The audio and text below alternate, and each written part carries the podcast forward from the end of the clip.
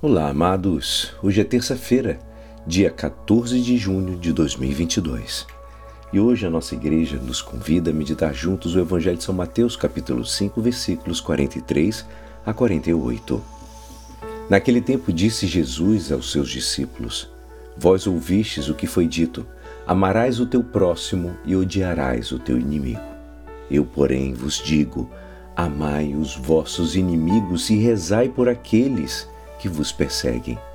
Assim vos tornareis filhos do vosso Pai que está nos céus. Porque ele faz nascer o sol sobre os maus e bons, e faz cair a chuva sobre os justos e injustos.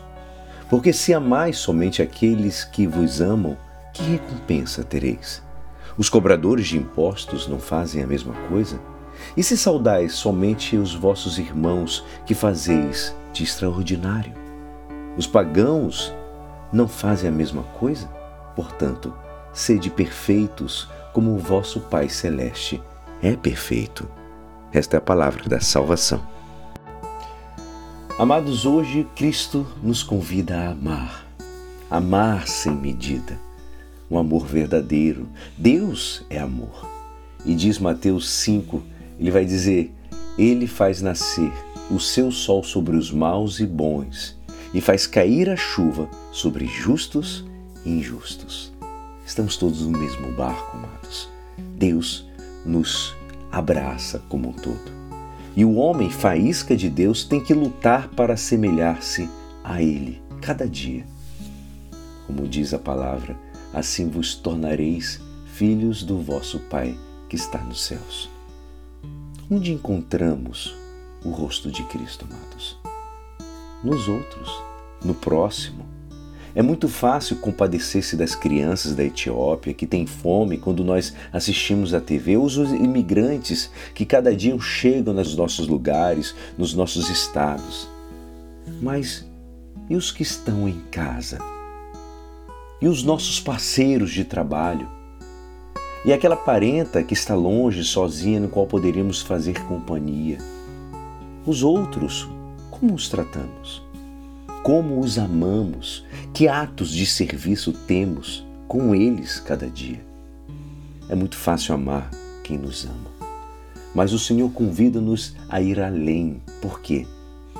Diz lá em Mateus: Se amais somente aqueles que vos amam, que recompensa tereis?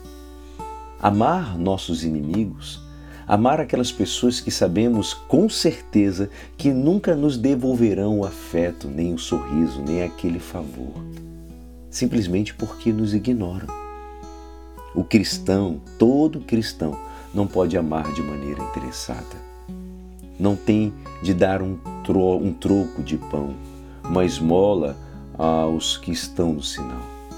Tem que dar de si próprio si mesmo. O Senhor, morrendo na cruz, ele se doa aos que se crucificaram a ele. Amar sem esperar nada em troca, amados. A hora de amar temos que enterrar as calculadoras. A perfeição é amar sem medida. A perfeição a que temos nas mãos no meio do mundo, no meio do nosso dia a dia. Fazendo o que devemos e não o que nos convém, amados. A mãe de Deus, Maria, nas bodas de Caná, vê que os convidados não têm vinho e pede para o Senhor que faça o milagre.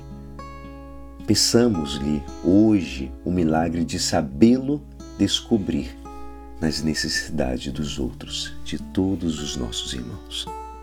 E é assim, esperançoso que esta palavra poderá te ajudar no dia de hoje que me despeço. Meu nome é Alisson Castro e até amanhã. Amém.